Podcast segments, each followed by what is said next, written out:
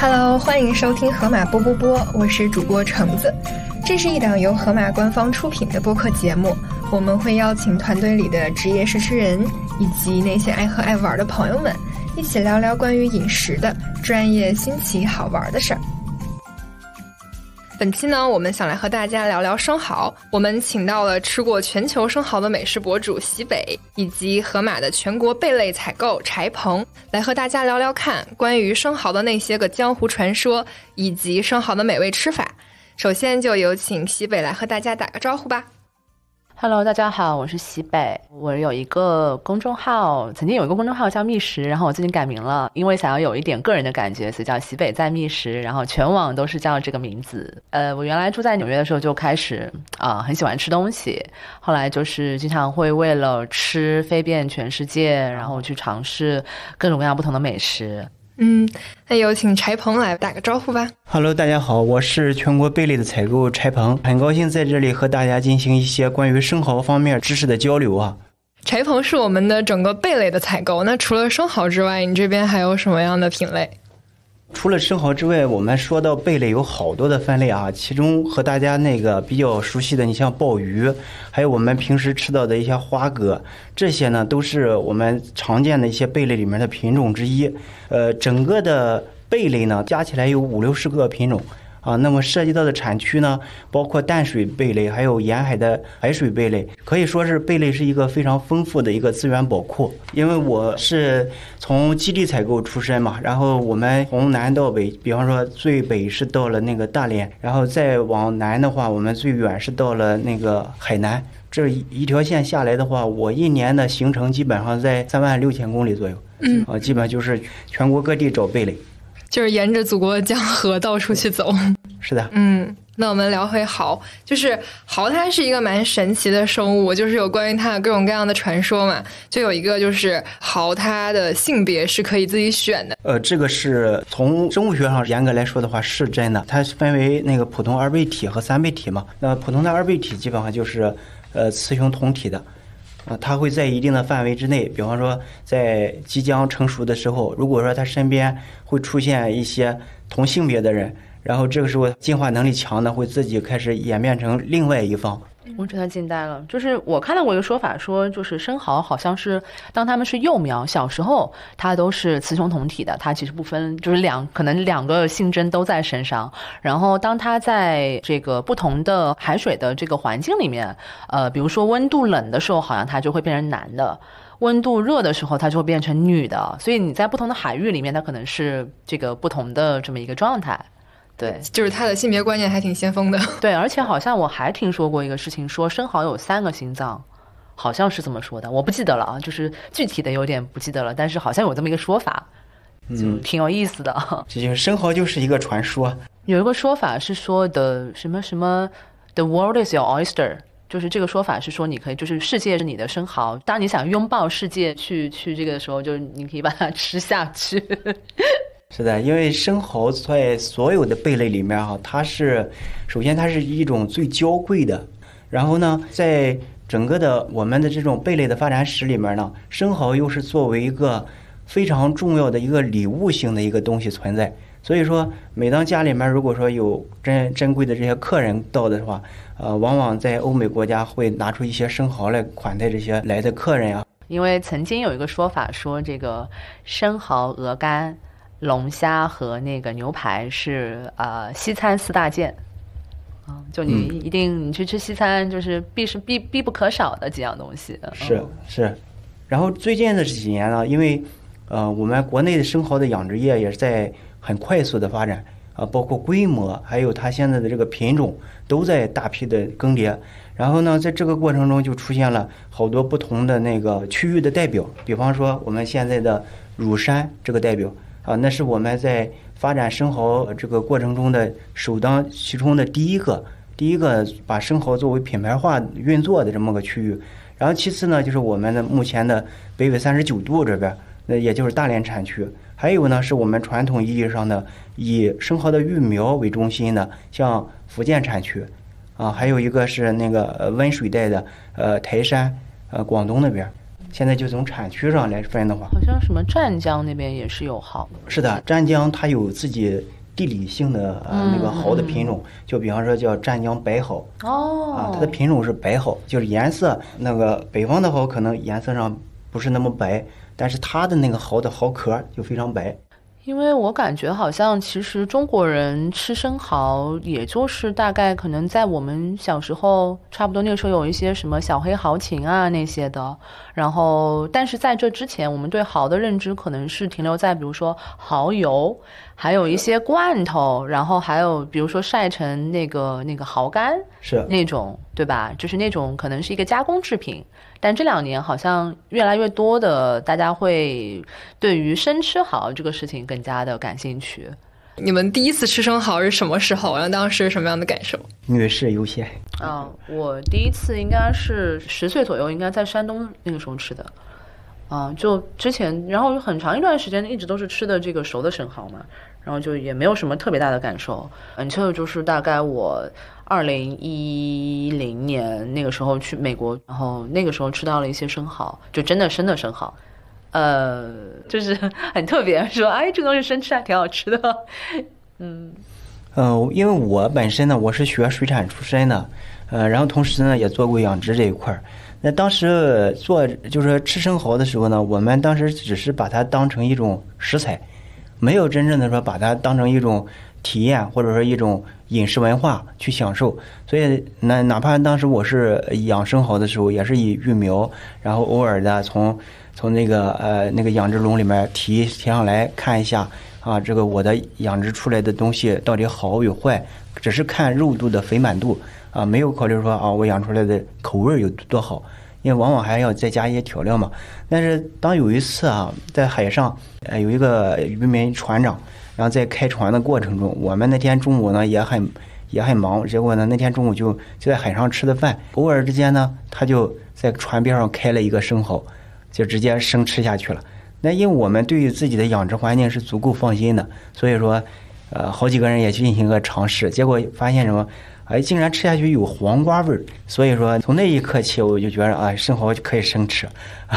还是比较不错的。这个前情提要一下，就是我们在正式录制之前，柴朋友带一些就是世界各地的蚝过来跟我们开，刚刚就在外面就是体验了一下生吃，有一个那个叫什么？新西兰马尔堡，对，嗯，那款生蚝就是它的那个壳是有点偏粉紫色的，然后它打开之后，整个蚝肉非常的肥美，就是它的回味会有一些就是青瓜的那种清香，好像 get 到了一些生食的美味。现在就是大家吃生蚝嘛，还有一个梗就是说什么它是呃可以美容，可能补肾啊之类的这种说法。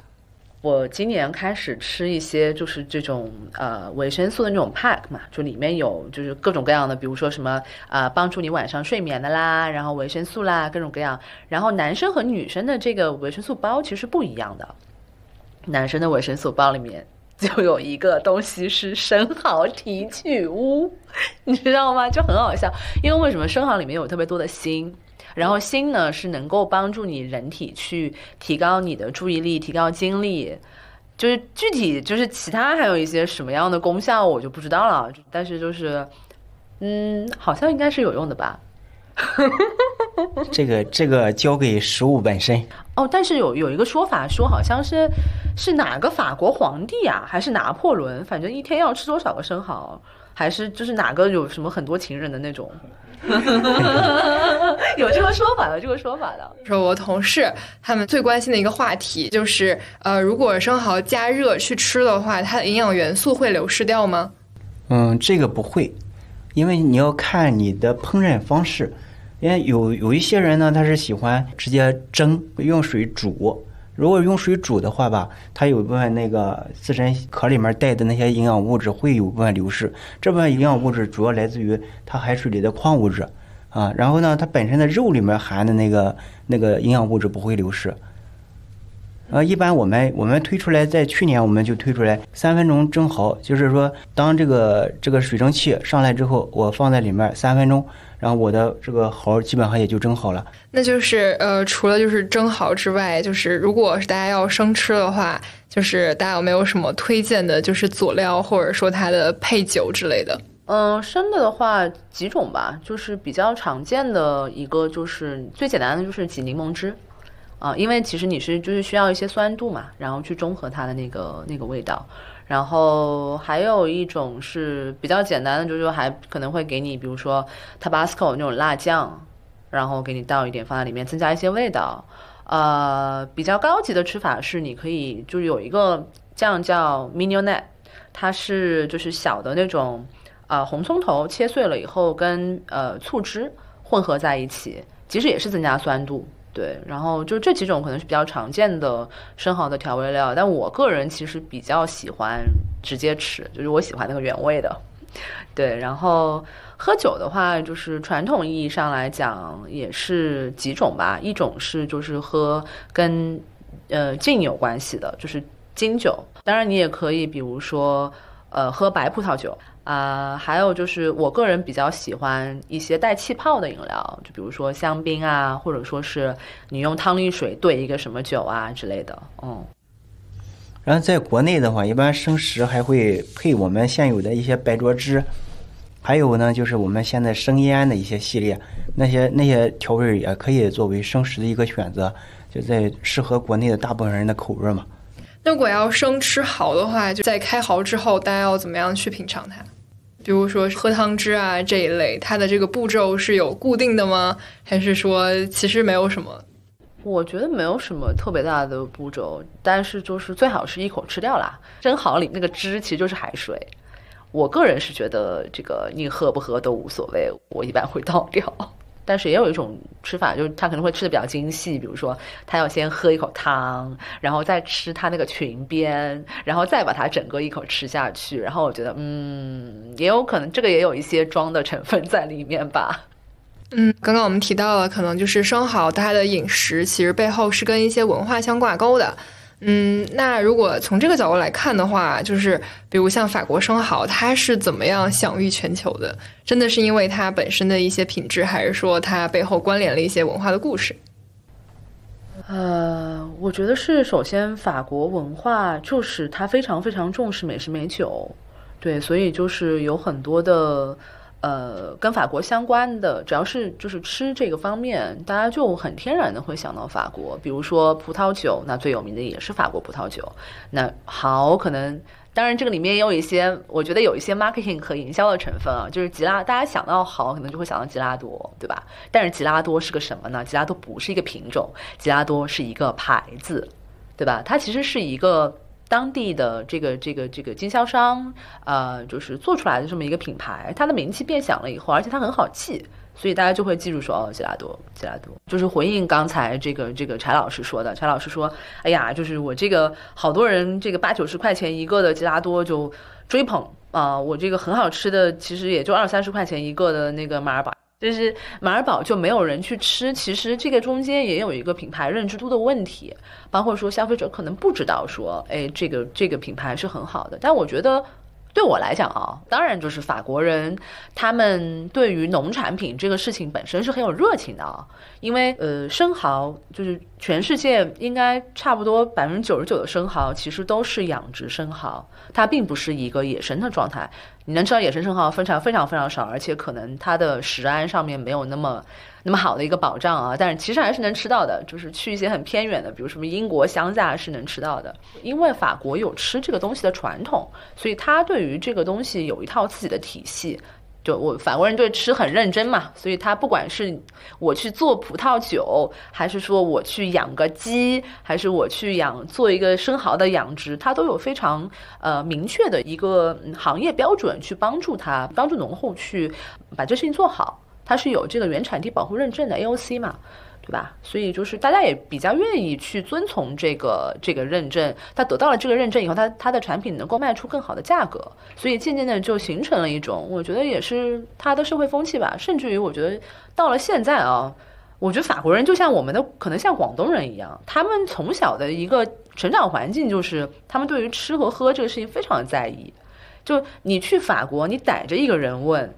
他可能就是他也不是什么美食家什么的，他都能给你推荐出来一些真的很好吃的小饭馆。这个就跟我们在广东是一样的，你随便抓一个广东人，他都能跟你说出来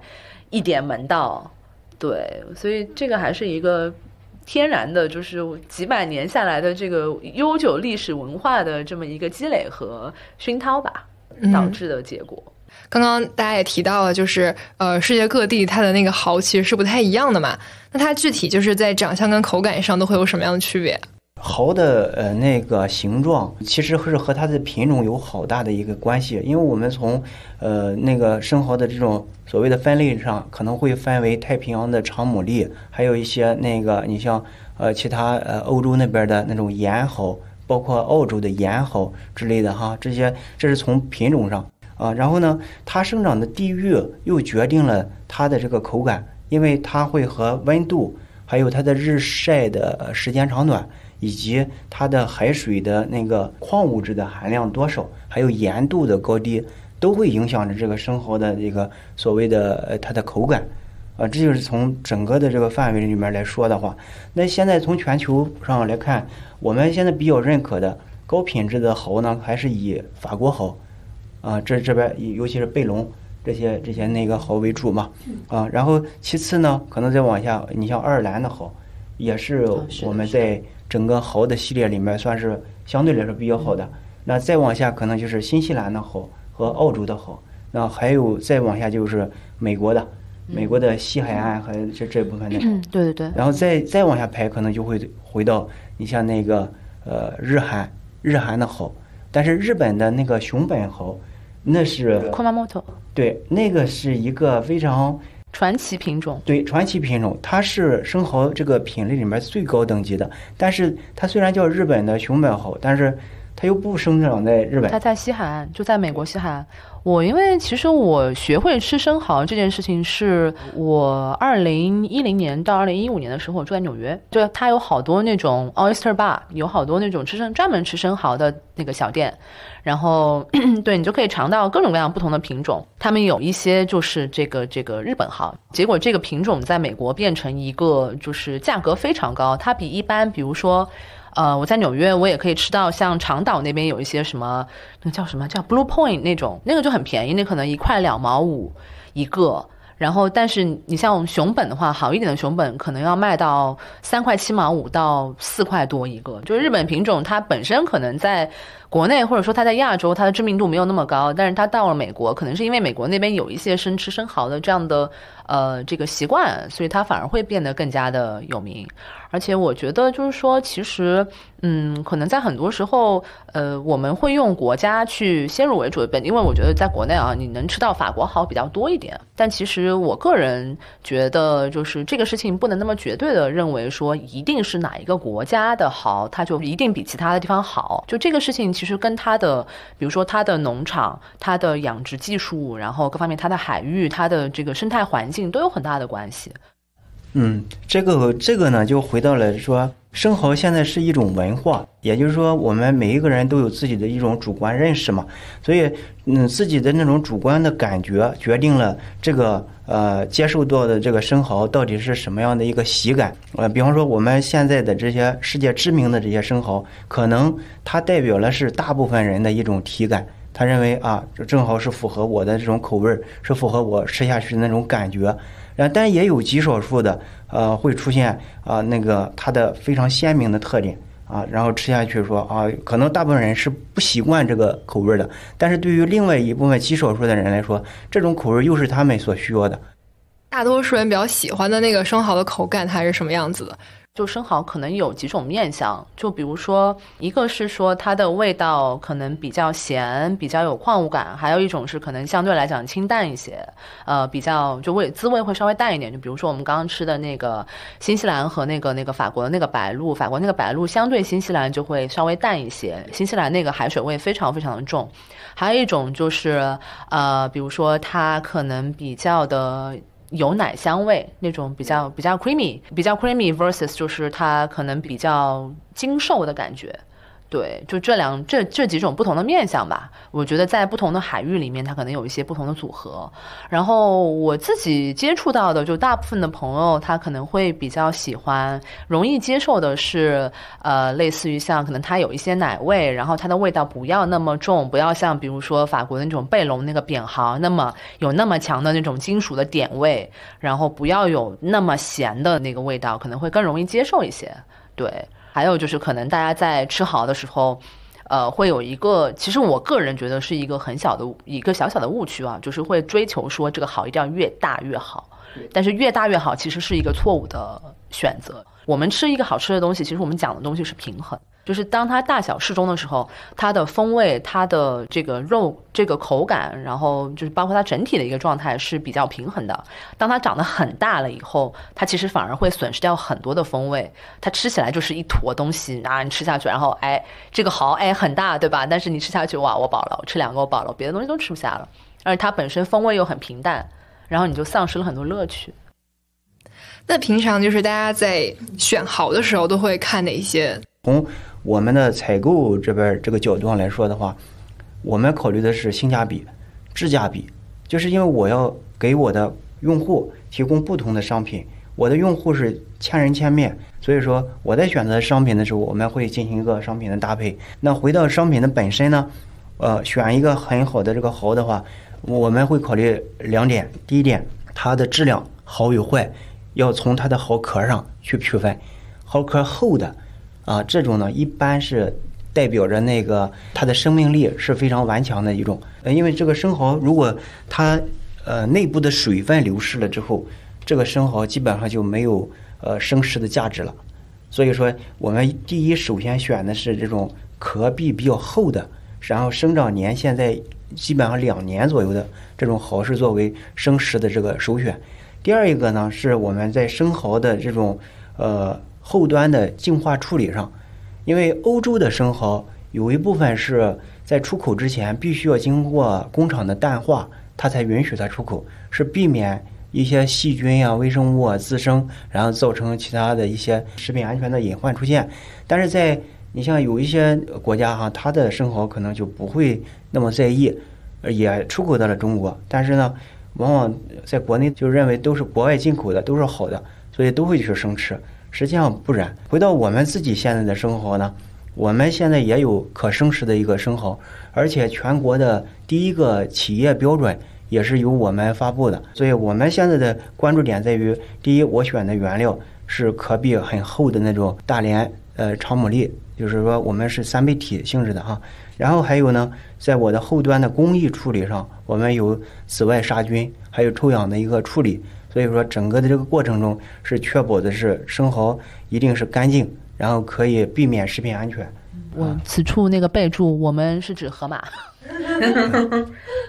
说我们现在为什么打出的是河马北纬三十九度？我们自己的 slogan 也就是说，靠靠的是那个嗯地理的这个先天优势嘛。我们叫什么？得天独厚，非肥不卖。嗯，其实我还蛮好奇的，就是为什么是北纬三十九度？如果你看世界地图，应该很容易发现啊，在这个纬度上会有法国那边的一片海域，它那边的生蚝和我们是在基本上同纬度的，啊，然后而且这片纬度上呢，它的水温相对来说是比较低的，常年可能维持在十五度左右。那么这个温度呢，是有利于呃生蚝呀，或者说其他的贝类啊，它的生长呃非常的舒适，不至于说像热带的水温或者温水的那种性质，然后。属于拔苗助长啊，也不是那种极寒水温。你像挪威啊那些，呃，都是极寒水温，那些呢就可能长得就就过于慢了啊。嗯，就是顺着这个往下问，就是因为我之前四月底的时候去了那个海上河马村，就是我们的生蚝养殖区，然后我发现它其实是一个挺偏僻的一个小岛屿，就我比较好奇，就是你们是怎么找到那个地方的？这个。因为对于我们所有的那个河马的采购来说啊，寻源是必须具备的一个基本功。我们的呃那个 T 二呃圣兵就他就顶着一个严寒哈，然后穿那个比较薄的衣服就上船了。上船呢，然后在整个的大连的海域里面，至少是待了两天，在上面就是每个岛都要去转，然后到了那个地方就要去开始品尝这些那边岛屿上产出来的这些海产品。然后最终呢，就在王家岛这个海域漂了六个小时，到了王家岛海域，然后我们才才在一品尝那个那个生蚝的那种鲜味啊，一下就把它给震惊到了。所以也就由那个时候，像那两年之前啊，由那个时候，然后发展到了现在，我们逐步的把那边的商品从呃没有，就是没有出海的通路，然后我们去打造通路。没有那个加工的标准，然后我们去引导企业去做标准，所以一步一步的培养到现在，可以看到是我们又有半壳生蚝，又有鲜活的生蚝，又有有机的生蚝，还有我们呃可生食的生蚝，以及我们的蚝肉啊这些副产品都已经开发出来了。北纬三十九度的生蚝已经是在销售状态了，只是说我们的商品的迭代里面。我们有有机生蚝，有机生蚝是六月三十号开始全国大部分门店上线，然后还有呢是我们的可生食的生蚝，可生食生蚝呢，因为按照我们的生产计划，基本上也是在七月中旬左右就开始全面上线了。啊，华东区的一些用户应该是首先能品尝到我们整个北纬三十九度系列下面的商品都会出现在呃一些很明显的陈列位上。所以说，大家很容易就会看到这些商品，也鼓励大家去尝试一下，也也鼓励大家也给我们提出一些宝贵的意见，然后让我们能更加好的为大家服务。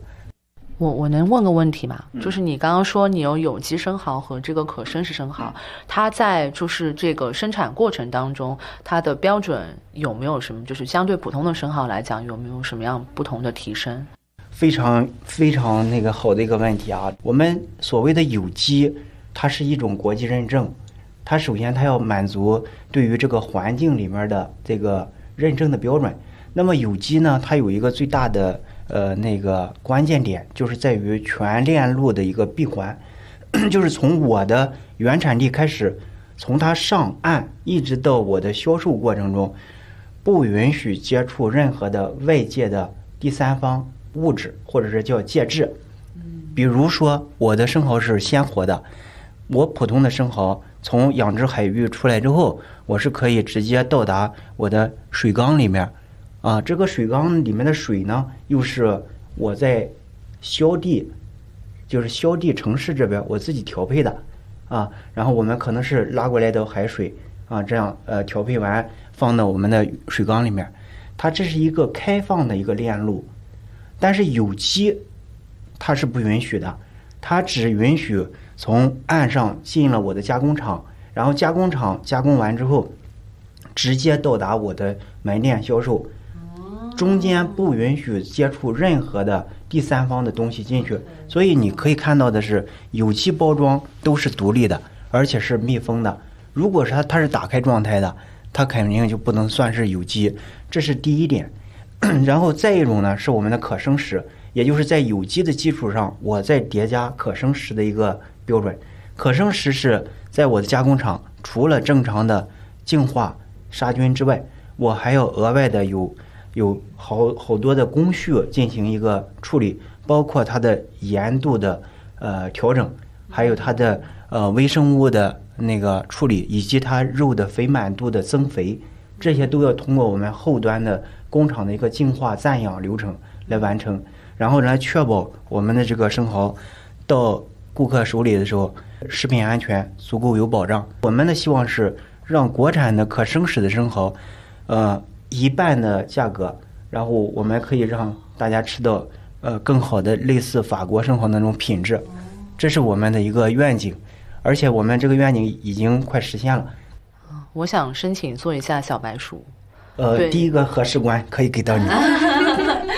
我觉得其实这个事情是就是挺挺攒功德的，因为为什么？就是对于我觉得所有的农产品来说，这些农户他其实为什么会一开始去做，包括这些当地的企业，他一开始会去做这个事情，其实就是靠天吃饭。我周围有什么，我就开始做这个，我我就卖这个东西嘛，或者我去去去去捕捞或者做什么事情。但是就是说，其实他本身是没有这个体系的，他也不知道说，哎，我这个产品其实很好，我可以可能可以卖的，我我卖到上海去了，卖。到北京去了，可能也不知道说哦，其实我是可以把这个产品更加品质更去去去再提升一下的。我觉得只有把它变成一个体系化的事情，变成一个生意，才能让就是我们可能了解到说，哎，其实是有这么好的东西。谢谢谢谢哈，因为这个我们实际上从呃一个最根本的初心来说啊，主要还是为了什么实现双方的，就是上下游的一个互利互惠。因为在整个的学员过程中，我们看到的是好多的渔民。他付出了好多的精力啊，然后，但是他的呃劳动成果是没有被得到认可的，或者说被贱卖啊。举个例子哈，就是中国的大连称为贝都，就是贝类的呃那个首都，叫中国贝都。然后在这里呢，你能看到的所有的商品，在全国各地都有销售，但是这些地方呃往往就是什么呢？打出来的名名号不是。大连的，而是说就近的一些产区的。我举最简单例子，花蛤。如果说在浙江，可能都会说三门的花蛤，也可能会说江苏南通的花蛤，但实际上大部分是来自于那个中国的大连。啊，但是这里面的加价率呢？比方说我们花蛤产地，呃，到那个上海，我一斤里面的运费只有一毛五到两毛钱，这一车是上万斤的哈。实际是这种这种运费，呃，但是真正呃养殖户拿到的利润只有不到一毛钱，就是他因为是以走量为主，但是真正的说我要把它做成呃品牌化，我要把它做成让老百姓认为它的劳动价值能被顾客所认可，这种呢是没有人去做的。所以说，盒马现在我们做的这一点呢，就是所有的采采购跑在一线。我们的初心就是让，呃，我们的养殖户，让我们的渔民能受益，然后同时呢，我们的给消费者提供出来商品又能呃符合那个大家的需求，然后最后所有的人都能受益，这是我们盒马采购作为说跑基地也好，跑货源也好，这最大的一个初心。就我这回去海上河马村，其实也有这个感受。就是自从生蚝销路比较稳定了之后，现在会有一些东三省的其他地方的人，他们会去那个王家岛那边去就业，就是因为觉得那边就是给能给开出更高的薪资。对我，我觉得这个其实就是我们可能就是讲的稍微再高级一点，就是公平交易。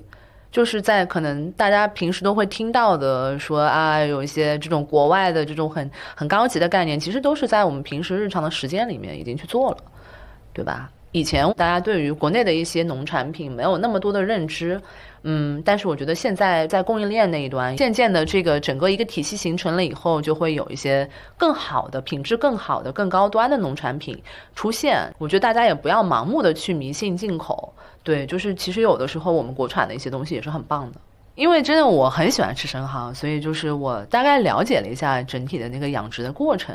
就是其实大部分的生蚝它。呃，比如说它它会浸在一个笼子里面，然后它本来就是很小很小的小小的苗，然后它会长成慢慢的长得很大，然后但是其实，在你就是它不是说放在一个地方就结束了，它可能在你吃到之前，它是需要转移到一个呃增肥的池子里面去给它喂一些好吃的东西，就是这个这个让它再变得更肥一点。育苗池呢，它会让它长到纽扣纽扣大，但是当它进入口味的提升。还有它自身的营养物质积累的那个阶段，我们就会把它放到那个呃正常的那个养殖区，通过调整它在水里的深度，然后来让它实现增长的速度。因为我的水的深度越深，它增长的这个生长的那个速度越慢。那个这时候如果说我想让生蚝快点长，可能我就会人为的把生蚝的那个位置往上提。所以这个时候你你就会发现，同样是。一片产区出来的商品，为什么有的人卖的便宜？为什么盒马的商品可能会贵？就是因为我们遵循的是，我要给到消费者的是不掺杂任何的这种虚假成分在里面的。那你你其他人可能会通过节省养殖成本，然后来换取所谓的利润。我们的初心还是要给消费者提供足以让我们能认为符合我们良心，然后能称称得上好商品的一个东西给到消费者。其实很多的农产品都是有一个它的价格跟它的生长周期是有极大的关系的。就比如说我们平时会吃到的鸡。有一些速成鸡、白羽鸡，它可能二十多天就长成了，但是有一些土鸡，它就得长满一年，对吧？一年半甚至两什么三年老母鸡之类的，就是因为它的这个这个这个生长周期拉长了以后，那你每天得喂它饲料啊，那你这成本不就上去了吗？但是但是它生长周期越长，其实它的风味物质它累积的也会越多，它口感嗯跟吃的这个吃起来的这个状态会更好。啊，而且呢，这里面也特别指出一点，就是大连的生蚝最大的明显的一个特点是它的壳相对来说比较厚，就是它的壳边没有那种像纸一样的毛边。如果说你在购买的过程中你发现毛边非常多，如果说你十个里面有四到五个都有毛边，然后它的壳边又长得像纸一样的那么薄，说明这个生蚝是处在生长的一个过程中。也就意味着，它这一块儿可能是采用了那个加速的一个动作，所以说这个过程中就是不一定能买到很好品质的生蚝。嗯，那如果对于我们的呃顾客来说，如果他们想要去挑生蚝的话，有什么样的 tips 可以给到大家？嗯，就是快速简单一点的。快速的话，我认为就是第一是用手掂啊，那么拿起来之后在手里掂起来，感觉比较。比较沉，这是凭手感。第二一个呢是敲，然后两个生蚝壳可以简单的一碰，如果发生呃出现那种什么的那个空壳的声音，那说明这个生蚝是没有多少肉的。然后第三呢就是看它的口闭得紧不紧，如果说这个生蚝已经开口了，说明这个生蚝已经生命力已经基本上丧失了，所以说买回家也是呃有那个其他隐患的。啊，这就是这几点，这简单的、很快速的就可以挑出很好的生蚝来。啊，我就觉得说，那我还是挺信任的，而且它不是只有说，比如说其他商家可能进的比较多，就是吉拉多，嗯，但是就是我在盒马上面，我还有很多其他的选择。是的，在盒马这边呢，我们的贝类现在基本上不能说我们自夸我们有多多好，但是我们能做到的是尽量我们做到品质的稳定。那我们的生蚝基本上就是在。一到两天之内，从我进店一到两天之内全都消耗掉，其中百分之八十五以上都是在当天就消耗掉了，啊，那么还有一部分呢，可能剩下百分之十五，我是通过呃到各个门店的试吃，然后那样大部分转化掉，也就可以意味着说，盒马的生蚝至少有百分之九十五以上在当天都被消化掉了，那么剩下的百分之五可能在晚上我们盘点进行那个日清管理。这样的话，就是说最大限度的保障我们的食品安全是最新鲜的。其他的贝类呢，也是一样的道理。所以从呃那个花蛤以及我们的益称，基本上都是实行的日清的管理。那你可以看到晚上七点钟以后，可能整个贝类缸里面基本上没有东西了啊。到现场的话，也是大部分门店都已经没有东西了。那个就是不是说我们没有货卖，而是说我们保障的是让消费者能尽可能的拿到品质相对稳定的这个商品，但是也不排除有的时候偶尔的出现了啊这个商品的活力呃减弱，但是这个过程中呢，我们现场的一些小二同学他们也是很积极的为大家把这个商品给剪出来啊，但是也有一个点，你像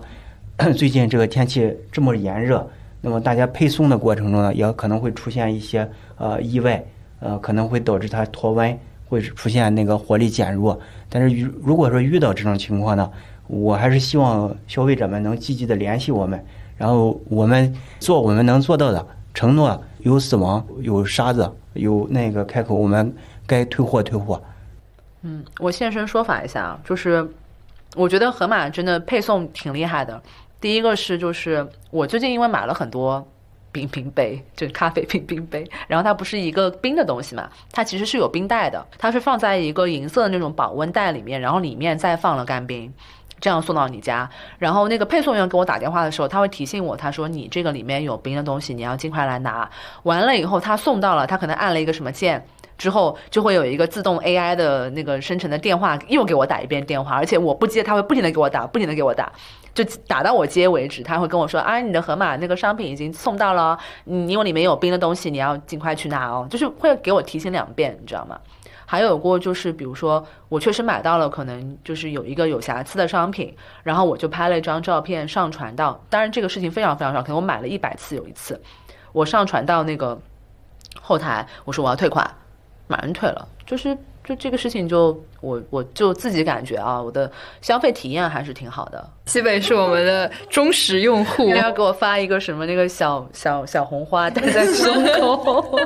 好了，那我们今天要聊的话题基本上就结束了。欢迎大家在线下去体验来自大连海边的最新鲜的那一口生蚝。好，那我们今天就感谢西北和柴鹏来河马的播客做客。好，那我们就下期再见啦，